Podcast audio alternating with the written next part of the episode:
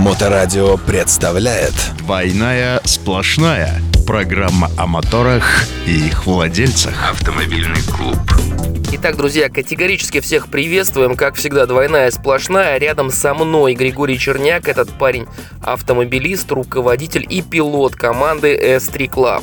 Всем привет! С вами Павел Никулин, адепт безопасности дорожного движения, автоэксперт и мотоинструктор.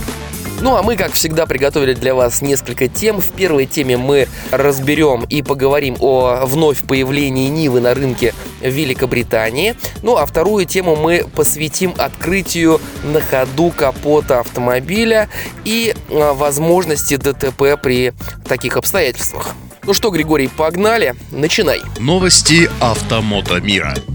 Новость, которую предоставил портал «За рулем».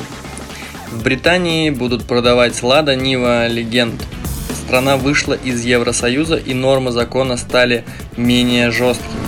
О начале продаж Лада Нива объявил импортер из Великобритании компания Black Head Developments Limited, независимый британский импортер автомобилей Лада Нива. Владелец компании Марк Кей сообщает, что импортировал Лада Нива под заказ клиентов с 2010 года. Импорт был прекращен из-за запрета, введенного Евросоюзом с 2016 года, но после выхода Великобритании из Европейского Союза автомобили вернулись в Великобританию.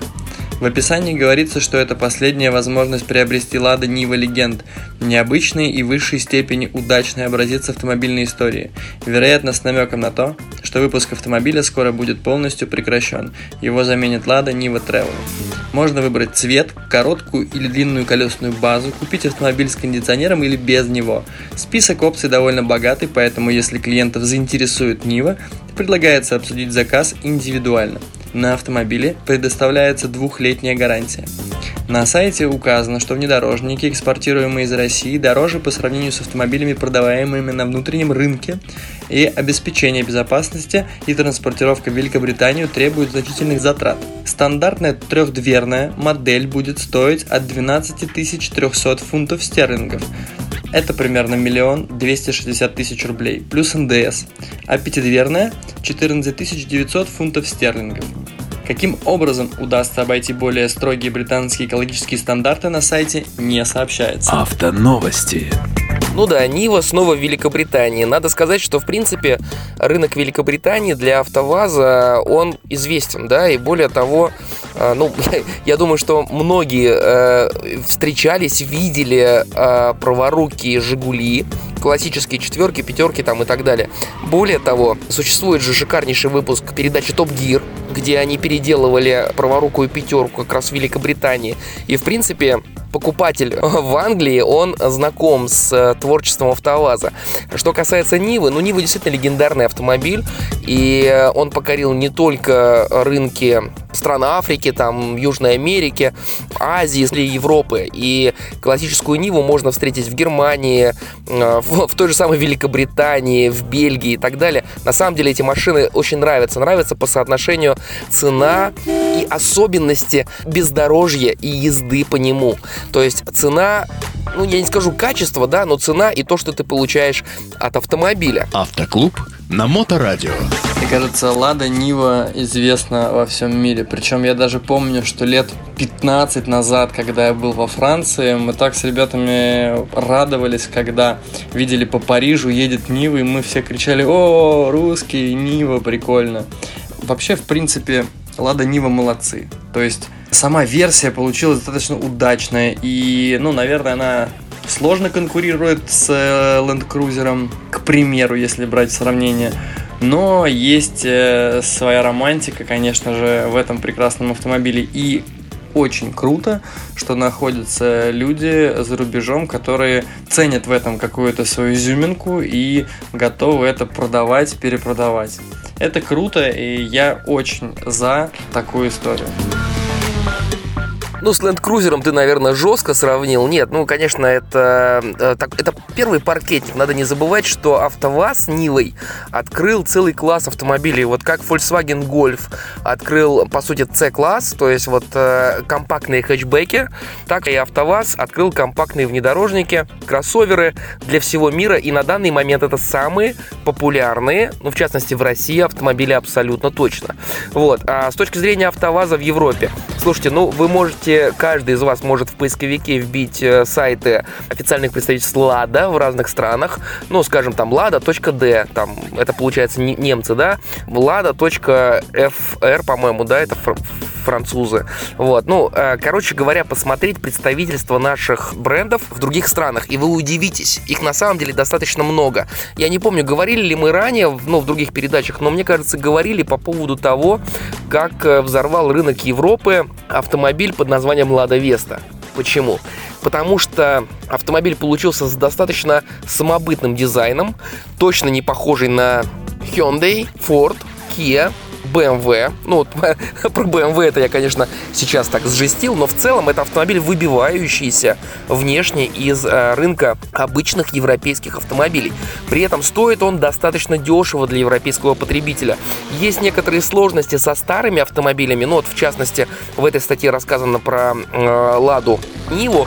Э, с точки зрения экологии, да. Но вот для Великобритании теперь уже нет, потому что они вышли из Евросоюза и могут э, так понизить планку экологии экологических норм.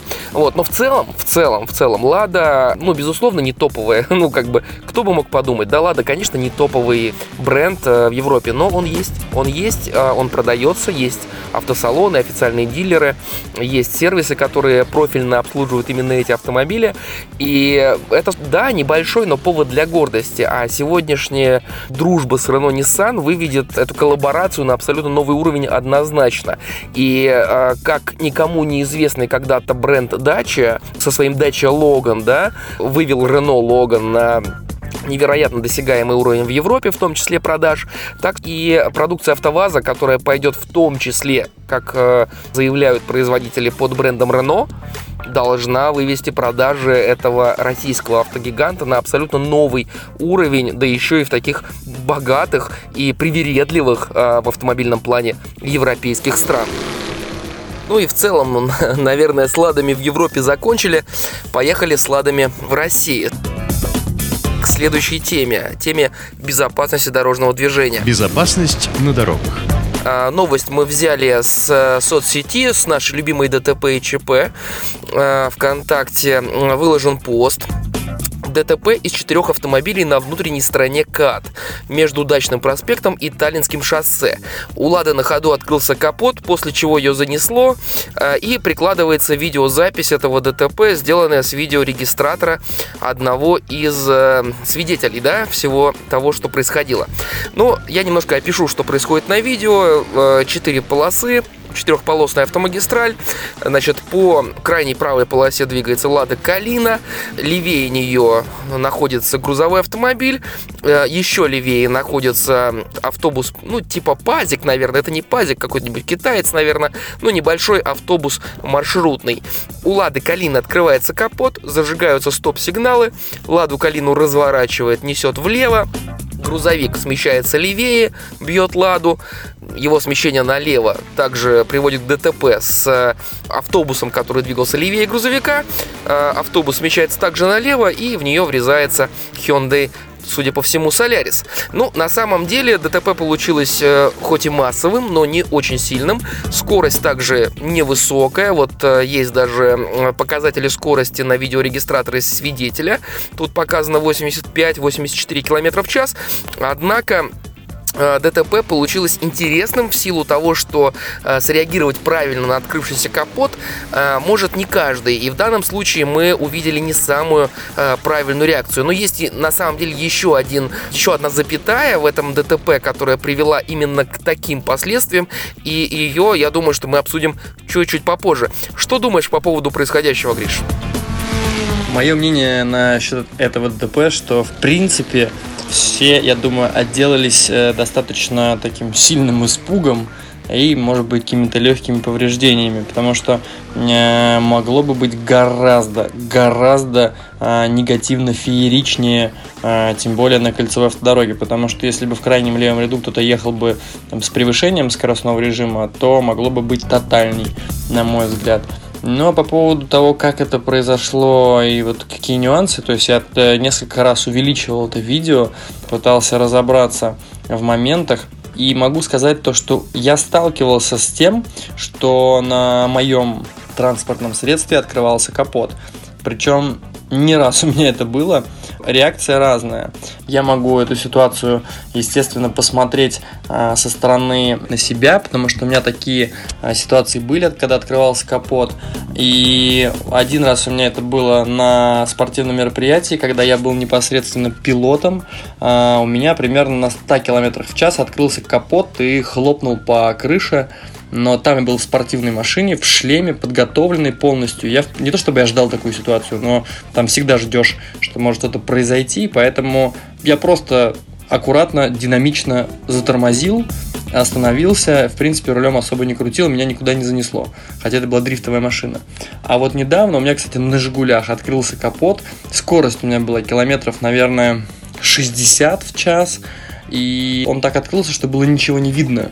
То есть бывает, капот открывается, у тебя есть какая-то щелка, ты в нее видишь, куда ехать, и ты как бы аккуратно подтормаживаешь.